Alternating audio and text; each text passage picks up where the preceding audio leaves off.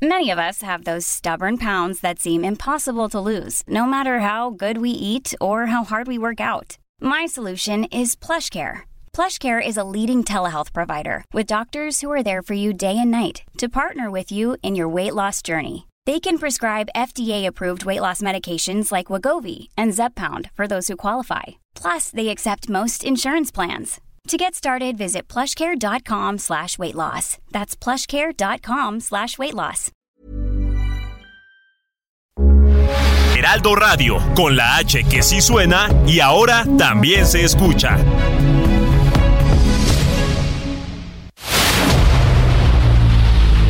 El dedo en la llaga. Había una vez un mundo en el que nadie creía. Un país de historias inexplicables. Una nación con personajes asombrosos. Santo Tomás tenía razón. Hay que ver para creer. El México increíble, las verdades que duelen, la voz de los que callan, el dedo en la llaga. Infórmate, diviértete, enójate y vuelve a empezar. El Heraldo Radio presenta El Dedo en la Llaga con Adriana Delgado.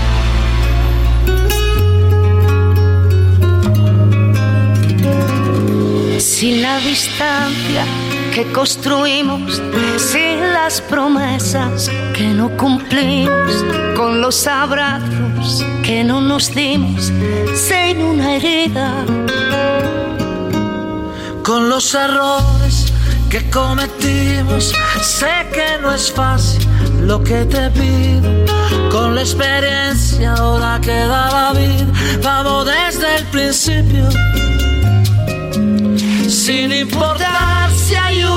Muy buenas tardes, ¿cómo están? Los saludo con mucho gusto. Yo soy Adriana Delgado. Nos escucha usted a través de la 98.5 del Heraldo Radio, del Heraldo Media Group. Y bueno, a través también de todas nuestras estaciones por todo este norte hasta el sur de nuestro país y también en Estados Unidos. Y está usted escuchando desde el principio esta canción que canta a dueto esta cantante, compositora y actriz española de origen gitano con más de 30 años de carrera, sí, Rosario Flores, hija de la faraona Lola Flores, y el gran cantante y compositor Franco De Vita. Sí, desde el principio y con esto abrimos este martes 4 de octubre del 2022 su programa favorito, El Dedo en la Llaga. Con el respeto que olvidamos, con la verdad que las Comisiones Unidas de Puntos Constitucionales y Estudios Legislativos aprobaron anoche por mayoría el dictamen modificado que amplía la permanencia de las Fuerzas Armadas en tareas de seguridad pública hasta el 2028. Claro, con la este se rechazó la, la mayoría rechazó una propuesta alterna presentada por el PAN, el Movimiento Ciudadano PRD y la priista Claudia Ruiz Macié para otorgar recursos a los policías estatales y municipales a partir del próximo año y no desde el 2024, entre otros puntos. Tengo en este momento al senador Noé Fernando Castañón Ramírez, integrante del grupo parlamentario de Movimiento Ciudadano, porque se está poniendo, está álgido esta discusión en el Senado de la República. ¿Cómo está, senador? Muy buenas tardes. Querida Adriana, muchas gracias por la oportunidad de platicar contigo y con todo tu nutrido auditorio. Está álgido el debate, senador. Estamos precisamente en, en el debate, así como lo dices y refieres muy bien, en un tema sensible como es esta discusión sobre la militarización y la prórroga del uso de las Fuerzas Armadas en tareas de seguridad pública. Eh, sí, estamos en un debate muy álgido. Eh, la iniciativa propone nueve años la permanencia de las Fuerzas Armadas. Ustedes dicen que no la van a pasar de ninguna manera. Sí, eh, esto ayer se discutió en Comisiones Unidas, como tú bien referiste, eh, una propuesta de extender el plazo hasta el 2028 y que viene y deriva de una iniciativa presentada en Cámara de Diputados hace poco, hace casi un mes, y que se sometió ya a discusión aquí en el Senado la semana pasada. Y hoy con cambios muy simplones, ligeros, eh, el grupo mayoritario pretende aprobarla. Eh, la única circunstancia que yo veo de realidad es de del cambio entre la minuta original de la semana pasada y esta, en realidad es un tema muy simple. La semana pasada, con muchos artilugios, la retiraron de la discusión del Pleno al ver que no tenían los votos y hoy, por concesiones muy extrañas, eh, parece ser que, que los van a tener y quieren engañar a la opinión pública diciendo que quien vote en contra está votando en contra de la seguridad, cuando no es así. ¿Por qué no es así, senador Noé Castañón? ¿Por qué ustedes piensan que no es así? Por una sencilla razón, porque la simulación que estamos viendo y el extender al ejército en las tareas de seguridad pública, primero contraviene los principios constitucionales, contraviene a la naturaleza misma de las Fuerzas Armadas, que son defender la soberanía y el territorio nacional, no a las personas. Esa es tarea de la Guardia Nacional, de la Guardia Civil, de cuerpos policíacos civiles y no de las Fuerzas Armadas. Entonces, todo, toda propuesta que venga prorrogando la presencia de Fuerzas Armadas y desestimando el fortalecimiento de las policías nacionales, estatales, municipales, pues vienen a contravenir la naturaleza misma de quien debe de dotar de seguridad pública al país. Pues sin duda, este, ¿qué esperan el día, el día de hoy, eh, senador Noé Castañón? ¿Qué espera Movimiento Ciudadano de este debate, de esta votación? ¿Qué espera para el futuro de México en la seguridad? Pues esperamos que nos hagan caso. Nosotros presentamos una propuesta de regulación no solo de las Fuerzas Armadas, sino de revisión del plan estratégico a una transición policial, de la Estrategia Nacional de Seguridad Pública y de que nos pongamos a trabajar seriamente en cuestiones que sí que sí necesita México. Estamos atravesando una una seria crisis de seguridad, de inseguridad, eh, y necesitamos ponernos a trabajar con propuestas que atiendan a esa crisis y que la resuelvan. No repetir eh, políticas públicas fallidas del pasado y del presente, y pues ahora sí que eh, yo lo que más espero es concientizar a mis compañeras y compañeros legisladores en la responsabilidad que tenemos de no hacer ciegamente concesiones ni, ni sumisiones, sino de ponernos a trabajar y cumplirle a la ciudadanía en nuestra encomienda de dotar y resolver los problemas legislativos como es hoy el dar seguridad a las fuerzas del orden civil y no militar. Pues muchas gracias, senador Noé Fernando Castañón Ramírez, integrante del Grupo Parlamentario de Movimiento Ciudadano. Gracias por tomarnos la llamada.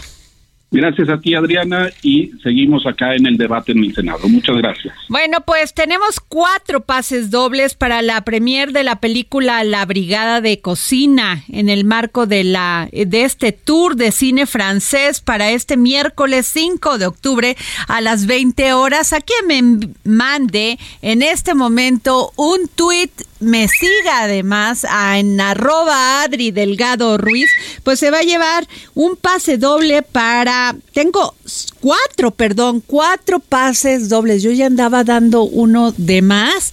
Cuatro pases dobles para la premier de la película La Brigada de la Cocina pues sin duda, como siempre, además hablar del cine francés, pero hablar de temas de gourmet, de, de, de comida, ay, la verdad, tienen unas películas maravillosas y los actores son de primera. En fin, qué maravilla poder regalarles a ustedes en este martes 4 de octubre un pase doble para ir a ver este esta película La Brigada de la Cocina de este tour de cine francés. Lo pueden recoger aquí en Torre Carrachi 1271 y este pues además me tienen que seguir a arroba Adri Delgado Ruiz por favor y eh, ah, no, perdón, me está diciendo Rodrigo Álvarez, nuestro productor, que no los recogen aquí en la Torre Carrache, sino que los tienen que este, recoger en taquilla. Bueno, mándeme un tweet, sígame, arroba Adri Delgado Ruiz, y ahí les vamos a dar todas las instrucciones. Y fíjense que ante representantes de las viejas centrales obreras, las autoridades laborales pusieron en marcha la última etapa de la reforma laboral que deja en el Poder Judicial la resolución de conflictos obrero-patronales y a la cual se han invertido, fíjense nada más, 13.500 millones de pesos para la creación de instituciones locales y federales de justicia. El Centro Federal de Conciliación y Registro Laboral aseguró que con este sistema se dice adiós al coyotaje, a la industria del litigio, a los contratos de protección y a los juicios interminables en las juntas de conciliación y arbitraje. Y tengo en la línea al licenciado Tonatiu, Sergio Tonatiu Ramírez Guevara, coordinador general territorial del Centro Federal de Conciliación y Registro Laboral. ¿Cómo está, licenciado? ¿Qué tal? Buenas tardes a, ti y a todo tu auditorio. Muy bien, gracias. Oiga, este, ayer lo comentábamos aquí en los micrófonos del dedo en la llaga. Hay mucha confusión. Ayer vimos en estas juntas a trabajadores que habían corrido así, despedidos y más ni menos, y se quejaban y además también nos queda esta duda de estos conflictos obreros patronales, porque pues creo que primero van a, resolver el rezago. ¿Cómo va a estar esto? Mejor prefiero que usted me explique. Este, claro, este respecto al conflicto de, la junta que mencionas, es un conflicto que se está, eh, se tiene que, que resolver ahí en la junta local. Son trabajadores que, que eh, laboraban anteriormente ahí. En el caso nuestro, en la Junta Federal, este, eh, respecto al Centro Federal de Conciliación y Registro Laboral, nosotros nos ubicamos eh, en Avenida Vertis y vamos a atender la mayoría de los todos los asuntos de materia federal que el artículo 527 de la Ley Federal del Trabajo contemplan. Esos son los asuntos de nuestra competencia a nivel federal. Comprendo este el comentario que haces sin embargo, eh, todo lo que no se encuentra en este artículo es materia local, lo, que le, ah, lo, que le tocará resolver a los centros de conciliación locales, como son los nuevos en los estados de esta tercera etapa este, que se mencionaban ayer, entre los cuales se encuentra la Ciudad de México. Y este, ¿cómo se da, está dando? Bueno, sí me puede usted comentar, entiendo esto local y federal, pero ¿cómo se está dando esta transición en este, en este sentido de esta reforma laboral? Eh, claro que sí, eh, a partir del día de ayer entró en vigor eh, ya el nuevo sistema en estos 11 estados. toda la ciudadanía puede acudir a nosotros y nosotros aperturaremos una solicitud de conciliación. en el caso que corresponda, citaremos a, a los patrones, ya sea a través de nosotros, por parte de nuestro personal notificador, o eh, inclusive el propio trabajador podría dejar el citatorio, ya que es un procedimiento de, buena fe. Esto es una eh, idea novedosa del legislador en la Ley Federal del Trabajo, en el que cual el, trabajador o la trabajadora pueden llevar su propio citatorio e invitar a sus, a sus empleadores a que vayan al proceso de conciliación. Eh, se les da una cita dentro de los primeros 15 días, eh, se realiza una, dos o tres audiencias de conciliación, las que sean necesarias, sin rebasar los 45 días naturales. Aquí es importante mencionar que todo nuestro personal eh, en estas oficinas da orientación gratuita, sin necesidad de que vayan acompañados de un abogado privado, porque nuestros especialistas son especialistas en la materia laboral, además de que contamos con el acompañamiento de la Procuraduría Federal de la Defensa del Trabajo quienes pueden asesorar y acompañar en todo el proceso, desde la conciliación hasta en los juicios, de manera gratuita.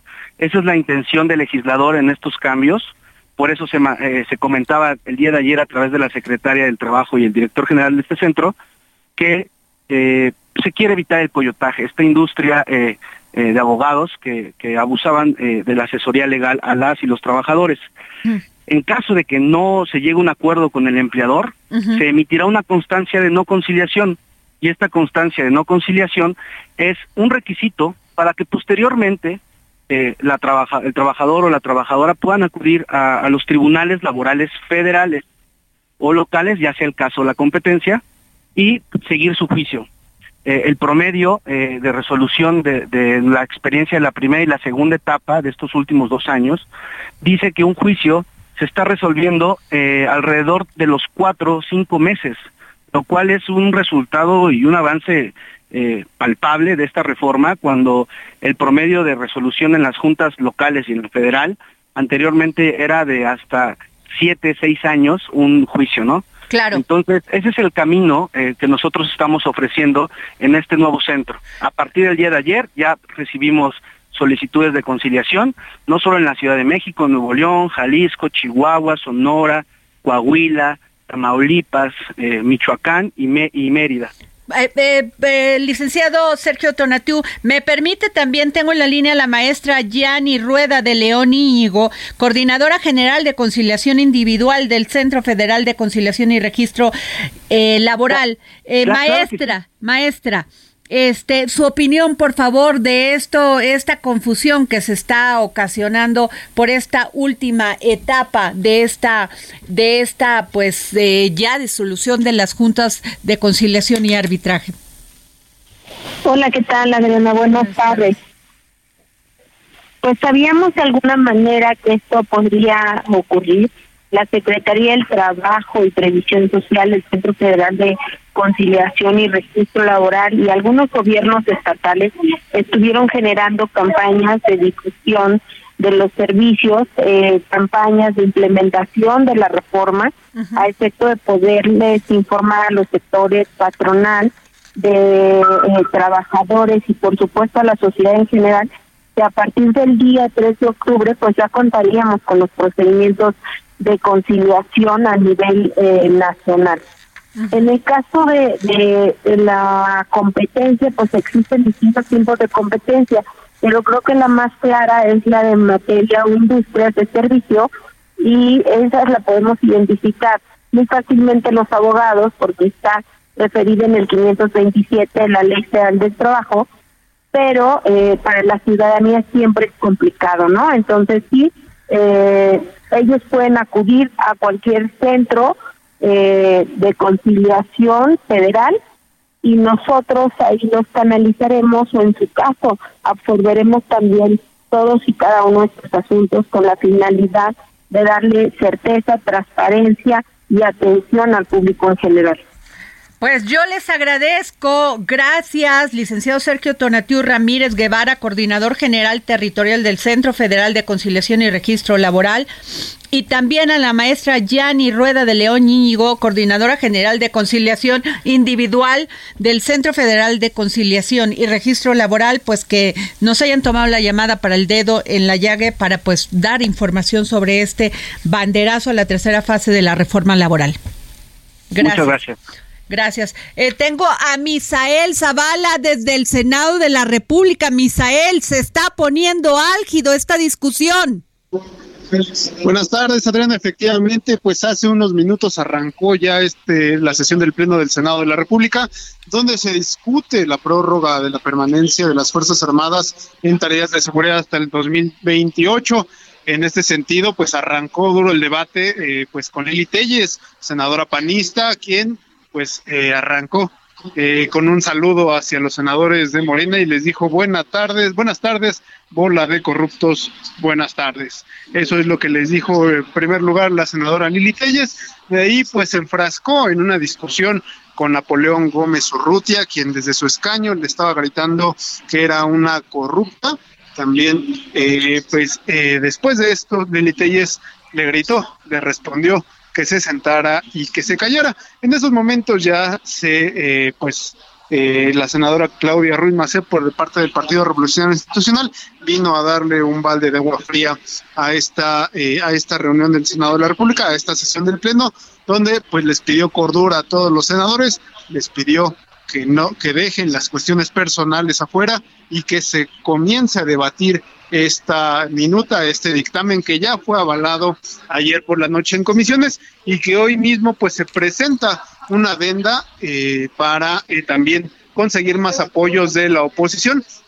En este sentido, pues ya hay varios senadores priistas, según lo que eh, pues se ha escuchado por aquí en los pasillos del Senado de la República, que van a votar a favor de este dictamen. Sin embargo, pues esta situación pues es reservada debido a que también el mismo presidente de la Junta de Coordinación Política, Ricardo Monreal, ha dicho que pues todavía no tiene la mayoría calificada, pero hoy ya se le vio un poco más eh, calmado, un poco más confiado en este dictamen, debido a que pues posiblemente varios periodistas, incluso el PRD, podría acompañar ya este, estas nuevas modificaciones que incluye... A ver, eso es lo que te iba a pedir, Misael. ¿Qué incluyen estas nuevas modificaciones y por qué habrían de votar por ellas? Serían dos puntos importantes eh, en este sentido, Adriana. Uno de ellos es crear un fondo presupuestal que sea aplicado a partir del 2023 para eh, el fortalecimiento de las policías estatales y municipales. En este sentido, es una eh, propuesta que precisamente se pidió por parte de las bancadas de oposición. Por eso, algunos senadores pues ya lo están considerando debido a que este fondo, parecido al Fortasec y al, y al Subsemun, se estaría dando a partir del 2023, de acuerdo con algunos eh, de esta que con esta venda que se presentó, este fondo eh, pues estaría incluso nutriéndose de varios presupuestos federales, estatales, incluso se habla de que se nutra de pues todo lo incautado o alguna parte de lo incautado al crimen organizado, que esto vaya para el fortalecimiento de las policías estatales y municipales. También se avaló eh, pues que eh, se cree una comisión bicameral, es decir, eh, conformada por senadores y diputados federales para ponerle prácticamente dientes a esta iniciativa, a este dictamen y que eh, se regule eh, la actuación de las Fuerzas Armadas en tareas de seguridad pública, es decir, que cada seis meses se llame a comparecer a los secretarios de Seguridad Pública, de la Defensa Nacional, de Marina y también incluso al secretario de Gobernación para que den evaluaciones semestrales y eh, pues que prácticamente se tenga este control por parte de los del Parlamento, del legislativo en la cuestión de las Fuerzas Armadas. Esto también es lo que vino a destrabar un poco esta situación debido a que ya hay el compromiso de que haya un análisis de eh, cómo van las Fuerzas Armadas en tareas de seguridad, también para que no haya violaciones a los derechos humanos. Adriana, en este momento pues se lleva a cabo todavía esta discusión. Alrededor de las 7 de la noche se estaría votando en lo general. Oye, este Miguel Ángel Mancera, ¿qué ha dicho en este momento? Y, este también el senador Eduardo Ramírez. En estos momentos, el senador Ricardo, eh, el senador Miguel Ángel Mancera, hasta estos momentos no ha salido a pronunciarse. Sin embargo, ayer por la noche en las comisiones votó en abstención, es decir, no se pronunció ni a favor ni en contra de este dictamen, se abstuvo de votarlo. En ese sentido, eh, incluso por ahí en esa en esa reunión de comisiones había abierto la puerta para que en esta situación, si se le incluía que a las policías estatales y municipales se diera este fondo a partir del 2023, pues estaría eh, posiblemente votando a favor. Y es lo que ha tratado de convencer en estos momentos también Ricardo Monreal a todos los senadores de oposición Únicamente, Adriana, las bancadas de Acción Nacional y Movimiento Ciudadano han dado conferencia de prensa en conjunto con todos sus senadores y ellos han dicho de plano que no van con este dictamen, ellos no van a avalar una prórroga hasta el 2028 de las Fuerzas Armadas, que digamos es el, eh, el, el tema toral que tiene esta reforma constitucional, pero eh, tanto el PRI como el Partido eh, de la Revolución Democrática no han no se han pronunciado como bancadas en conjunto, únicamente Movimiento Ciudadano y Acción Nacional han dicho que no, no van a acompañar este dictamen y eh, pues van a votar ellos estos dos partidos en bloque. Sin embargo, pues también el coordinador eh, del PAN en el Senado ha reconocido, Julián Rementería ha reconocido pues que sí eh, ha prácticamente fracturado la alianza con esta situación, debido a que pues ya es de conocimiento de ellos que algunos senadores priistas van a votar a favor de este dictamen.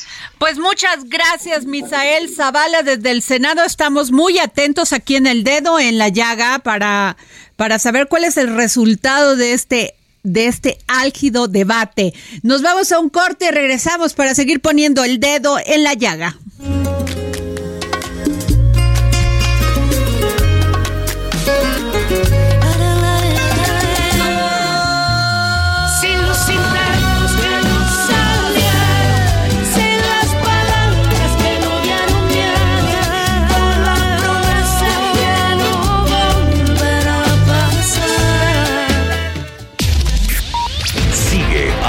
Delgado en su cuenta de Twitter. Arroba Adri Delgado Ruiz.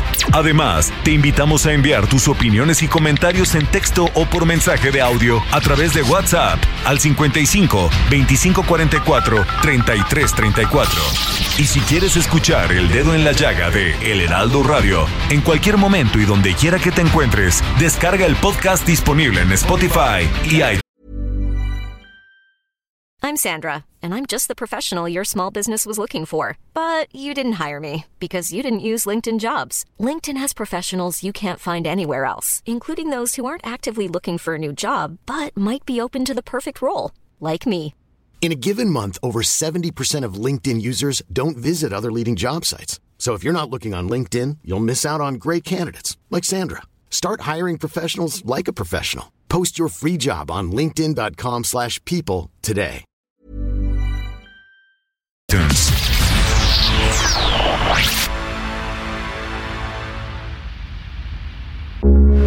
Heraldo Radio, con la H que sí suena y ahora también se escucha.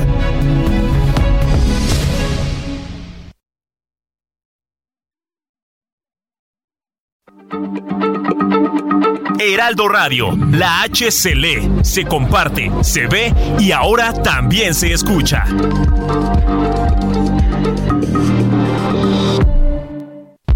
Sigue a Adriana Delgado en su cuenta de Twitter en arroba Adri Delgado Ruiz. Y envíanos tus comentarios vía WhatsApp al 55 25 44 33 34 o 55 25 02 21 04. Adriana Delgado entrevista en exclusiva al senador Julen Rementería, coordinador del grupo parlamentario del PAN. Usted dice que la policía militar nunca ha sido, no hay ejemplo de que haya sido más eficiente que la Guardia Nacional. Para labores de seguridad pública, Sí. ¿no? Ahora, el tema es que el presidente dice que esto quería hacer el PAN en el gobierno de Calderón. No. Y que pues no han podido eh, combatir la inseguridad en la que estamos en este país. Hay una gran diferencia. Parece sutil, pero no lo es. Porque mientras Calderón lo que proponía era que el ejército acompañara y ayudara, ahora lo que pretende este gobierno es sustituir. Estaba la Policía Federal. Con lo que querramos decir la Policía Federal, no entraría yo en ese debate, pero había una Policía Federal que era un mando civil que procuraba cosas que tenían que ver con los civiles para encargarse de la seguridad pública. Y entonces, bueno, y de manera, de manera, digamos que subsidiaria con las policías estatales. Pero mira, si observas, Adrián, observa el público lo que está pasando, han destruido todos los apoyos y han eliminado los apoyos del presupuesto desde la federación para las policías municipales, para las policías estatales. Son prácticamente cuatro veces más los miembros de las policías estatales y, municipales que los que son de la Guardia Nacional. ¿En qué cabeza cabe que con la cuarta parte de elementos tú vas a poder desplegar gente en todo el territorio nacional para encargarte de esas labores que son del deli- delitos del fuero común? Jueves, 11 de la noche. El dedo en la llaga. Heraldo Televisión. Bueno, pues regresamos aquí el dedo en la llaga. No se pierda esta entrevista que le hice al senador Julian Rementería, entre otras cosas. También me dijo, ya ustedes escucharon su opinión sobre el tema de la Guardia Nacional, de, de los militares hasta el 2028, pero también me dijo que quiere ser gobernador de Veracruz. Así que, pues, esto se va a poner muy, muy interesante. Por favor, no se la pierdan. Es este próximo jueves a las 11, 11 de la noche por el Heraldo Televisión, canal 8 de televisión abierta.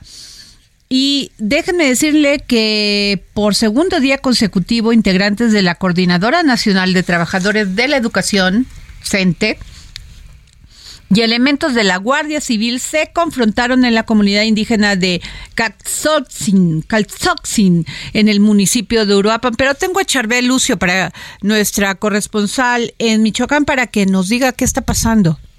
Charbel.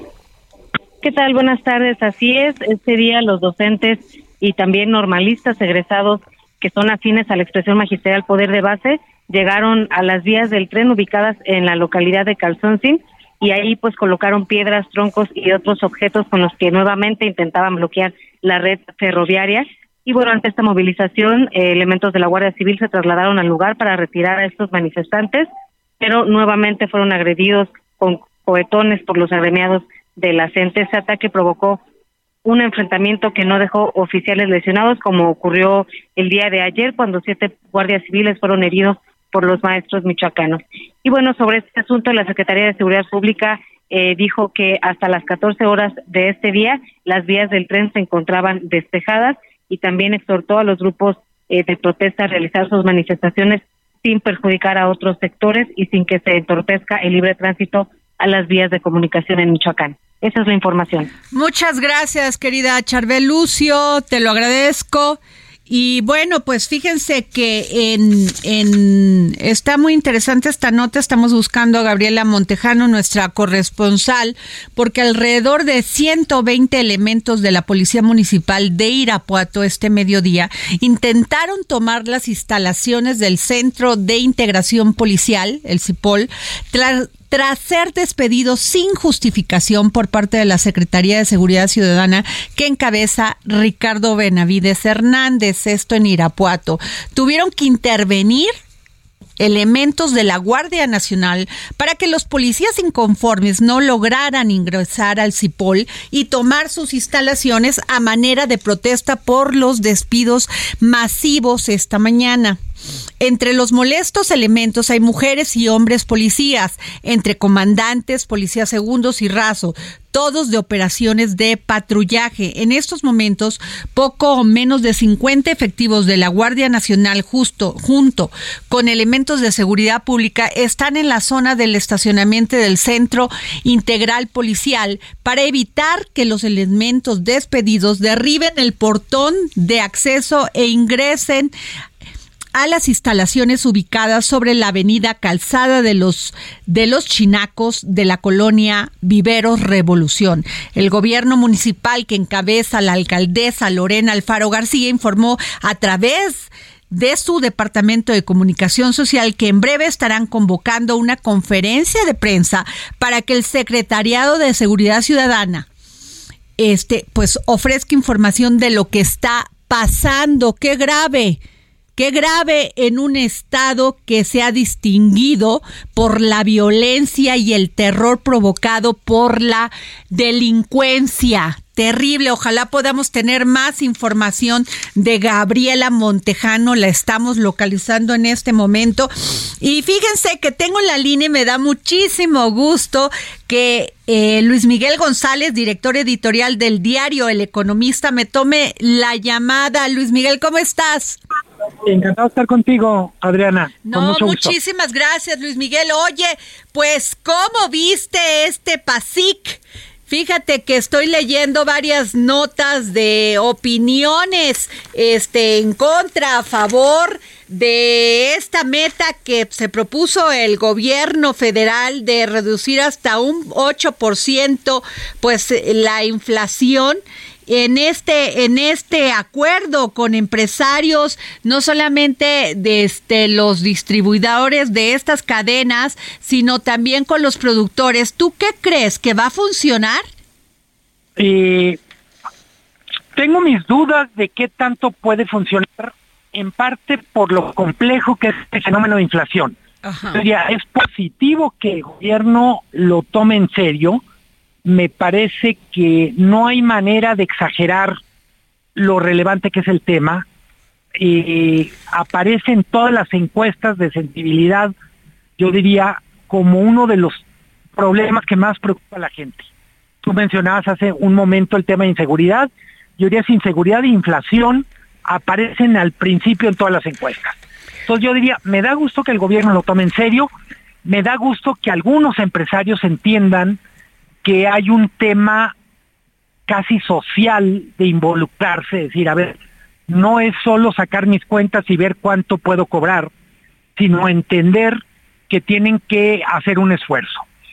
Eso es lo positivo. Son 15 empresas las que se suman.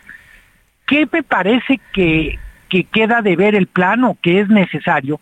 En primer lugar, se necesitarían más empresas y sobre todo incorporar sectores o, cadenas en donde hay muchísimo intermediario. El precio de la comida del campo a la mesa sube muchísimo en parte porque hay demasiados intermediarios. Claro y, creo que no vemos nada por ahí. Fíjate que nos decía el del Consejo Nacional Agropecuario el otro día, me decía, bueno Adriana, es que nosotros podemos este poner la papa en nuestros lugares de origen donde se donde se cosecha, este donde se se siembra y se cosecha en 10 pesos, pero de ahí a que vaya el consumidor final son 50 pesos y esos son los intermediarios. Totalmente. Entonces eso no lo controlamos nosotros, pero a nosotros sí nos ponen las cargas. Totalmente. Entonces me parece que por ahí hay un foco que hay que atender y yo diría, no me gusta, tal cual está anunciado, habrá que ver detalles de cómo va a funcionar, el que de repente digan, bueno, les damos permiso, porque estamos en emergencia inflacionaria, de que se brinquen o que, o que se exenten los controles de Copepris y Senacica. Yo diría, si los controles son importantes, que se mantengan, se hagan más ágiles. Claro. Si son irrelevantes, pues son irrelevantes en tiempo de inflación y en cualquier otro momento. Lo que creo es la, la necesidad de, de que cada, cada filtro, cada, cada paso que el gobierno pone esté justificado y no se quite o se ponga contentillo. Claro. Ahora te digo una cosa, Luis Miguel González, director editorial del diario El Economista, Cuauhtémoc Rivera, que es el, el presidente de la Asociación Nacional de Pequeños Comerciantes, LAMPEC, dijo, opinó que sin ser ave de mal agüero podemos anticipar que la suerte del PASIC 2 tendrá la misma suerte del primero, pues la fuerza del mercado es incontenible. El Consejo Coordinador Empresarial dijo que trabaja con las autoridades hacendarias para encontrar opciones que eviten afectaciones a la salud y a la economía del sector agroalimentario al tiempo que se cumple el propósito del PASIC. Esto porque pues ya no iban a, ponerle aranceles ni revisión a todos los insumos o productos que viniesen de otros países para, para que no tuvieran una carga extra a esto. Totalmente. ¿Tú qué piensas? Creo que, que coincido, a ver, es muy difícil en este momento decir no va a servir. Lo que sí creo es que a lo que se anunció va a ser necesario ponerle algo que le faltó al PASIC 1, que es flexibilidad y medición más a tiempo. Eh, me parece que se tardaron casi un semestre en darse cuenta que no había funcionado, no puede volver a ocurrir. Y cuando digo flexibilidad, decir, oye, si esto que anunciamos no es lo que funciona, pues vamos corrigiendo rápido y vamos tratando de que funcione. ¿Por qué? Pues porque al final para mucha gente esperar seis meses más con con un programa que quizá no funcione, pues simplemente la economía doméstica no está para aguantar seis meses más, porque ya llevan prácticamente 14 meses de inflación. Eh, Luis Miguel, vamos a seguir aguantando. Tenemos posibilidades de que el gobierno tenga este pues estos recursos para seguir con el subsidio de la gasolina. Yo creo que ahora sí, buscándole siempre los va a ver. Pero la pregunta, Adriana, es si es correcto seguir gastando estamos hablando de casi 30 mil millones de pesos mensuales. Eh, uno puede poner como ejemplos resolver los problemas o comenzar a resolver los problemas de agua de Monterrey y de Guadalajara costó entre los dos menos de 15 mil millones.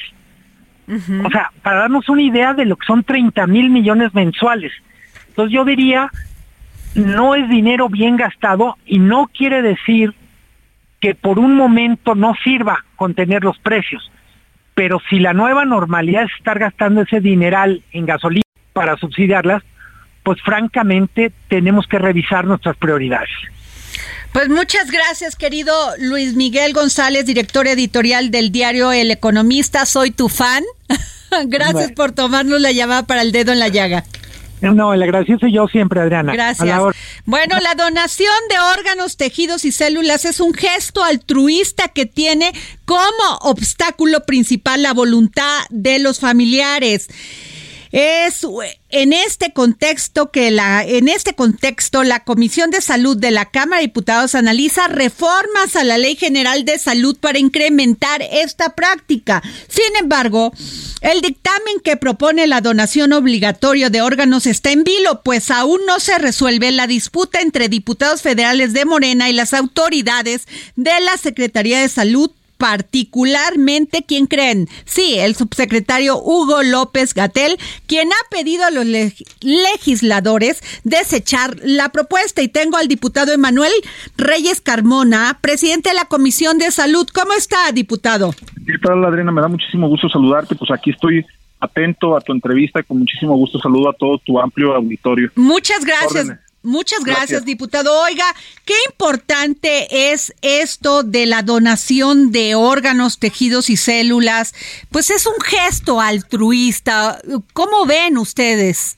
No, bueno, pues creemos que es fundamental porque hay una lista de espera de 23 mil personas que tienen la esperanza de recibir un órgano vital a fin de poder garantizar la plenitud de los días de su vida y en este sentido hay que reconocer 18 mil personas están esperando la donación de un riñón. Tenemos que eh, también visibilizar que somos un país con el número uno en personas con diabetes, que más tarde que temprano se convierten también en personas con enfermedades crónico-degenerativas, en lo particular insuficiencia renal crónica. Y en ese tenor, pues hay una necesidad creciente en relación a una política pública que garantice la donación de órganos. Y bueno, nosotros estamos caminando esta iniciativa, estamos muy entusiasmados que aunque ha habido por ahí algunas trabas, no descartamos la posibilidad que a la brevedad pueda ser retomada en el Pleno de la Cámara de Diputados. Hay que recordar que es una minuta que viene ya del Senado y que de aprobarla en esta Cámara de Diputados se convertiría en una política pública y que entraría en vigor en todo el territorio nacional. Eh, diputado, una, eh, ¿por qué la Secretaría de Salud este, argumenta que el dictamen viola el marco ético del campo? Bueno, eh, aquí hay que reconocer primero que sí tenemos la necesidad de ir a una política de donación de órganos y por otro lado, pues también tenemos que garantizar el respeto absoluto a los derechos humanos, pero este, aquí por el contrario de lo que se trata es del donador presunto, que todas aquellas personas que no quieran donar por sus principios éticos, morales o religiosos, que lo pueden manifestar en vida aquellas personas que digan que no están a favor de este tema, que lo manifiesten mediante algún mecanismo establecido por la propia Secretaría de Salud, pero que en lo general visibilicemos la importancia de eh, atender a esa lista. Creo que estamos perdiendo vidas mientras nosotros estamos discutiendo este tema en la Cámara de Diputados. Muchas personas están yendo con la esperanza de haber recibido un órgano. Y en ese tenor hay que reconocer que uno de los principales interesados en el tema es el Instituto Mexicano del Seguro Social, pues atiende a siete de cada diez mexicanos. Tenemos ya la opinión positiva del IMSS y ellos están a favor de que camine esta propuesta. Por supuesto, que tendríamos que considerar algunos aspectos de la Secretaría de Salud, que más allá del donador presunto, me parece que tendría que ver mucho también con el tema Ah, se nos cortó con el, con el, con el diputado Emanuel Reyes Carmón, a ver si lo podemos volver a, poner en la línea. Rodrigo, presidente de la Comisión de Salud, por este tema de la donación de órganos a las cuales se opone pues el subsecretario Hugo López Gatel. Ah, bueno, estábamos escuchando, eh, diputado. Te, comentaba que el IMSS sí está a favor de esta propuesta, pues atiende a siete de cada diez mexicanos y que tendríamos que valorar también la posición de Senatra y de la Secretaría de Salud, que más allá del tema del donador presunto, que yo estoy convencido que si hacemos una revisión entre costo-beneficio, me parece que es mucho más el beneficio y que cualquier presupuesto, cualquier cantidad que se pueda invertir en la adaptación, en la infraestructura, en los servicios para poder atender la donación, me parece que vale la pena porque estaríamos salvando la vida de muchos mexicanos y mexicanas.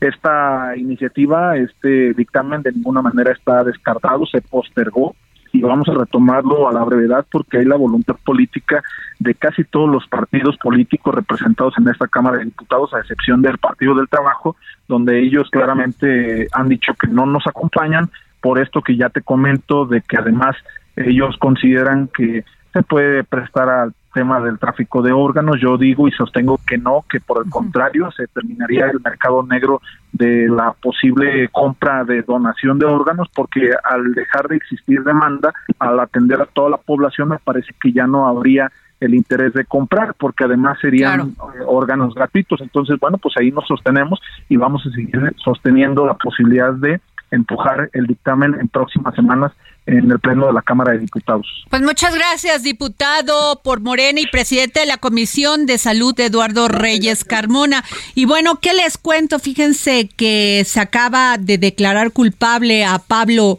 Lail por homicidio involuntario. Ustedes deben de recordar que Pablo Lai es actor, y en el 31 de marzo del 2019, cuando Pablo Lyle iba en camino al aeropuerto de Miami en un vehículo conducido por su cuñado, Lucas Delfino, se cruzaron con un automóvil conducido por este señor Juan Ricardo Hernández, de 63 años y de origen cubano, y que tras una discusión por un asunto de tráfico, eh, Pablo se bajó, se hizo de palabras, se bajó y empujó a este señor y al parecer pues este le dio un golpe, este señor cayó al suelo y murió.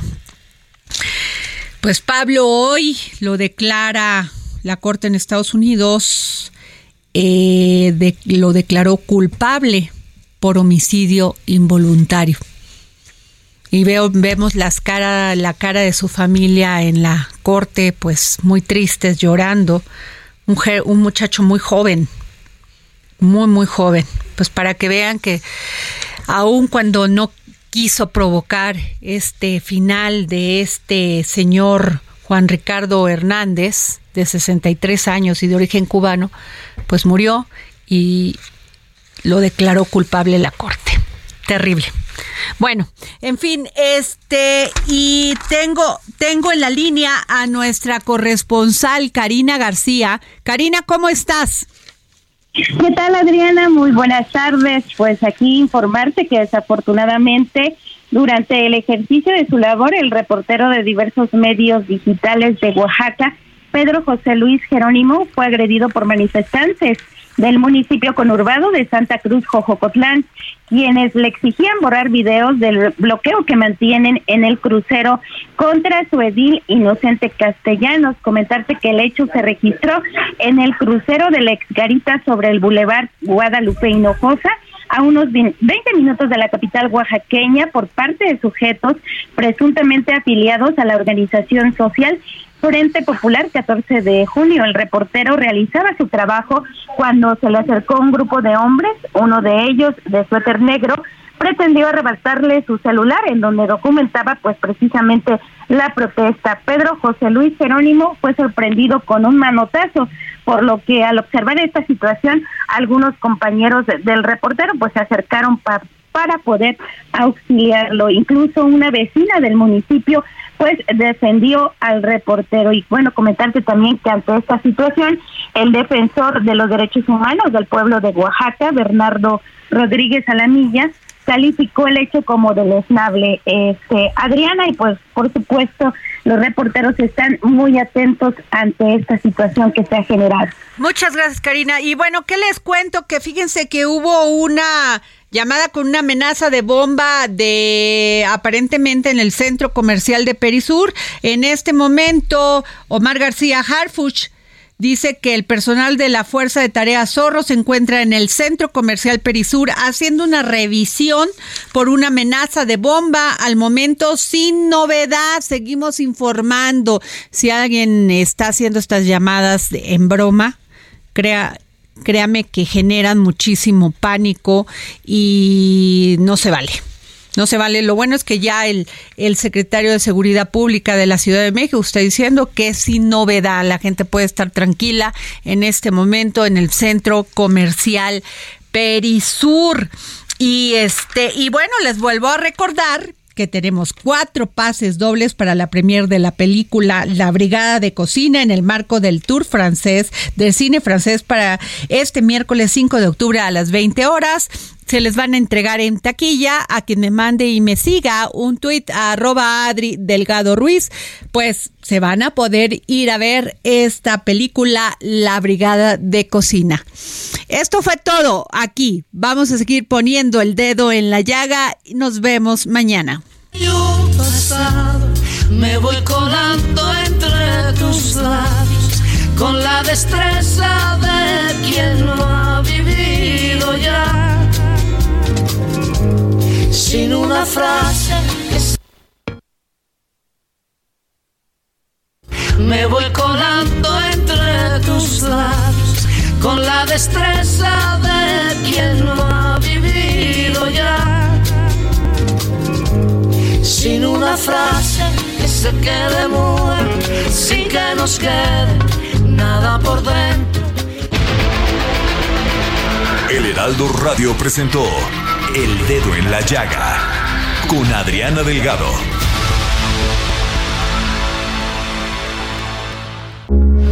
Heraldo Radio, con la H que sí suena y ahora también se escucha.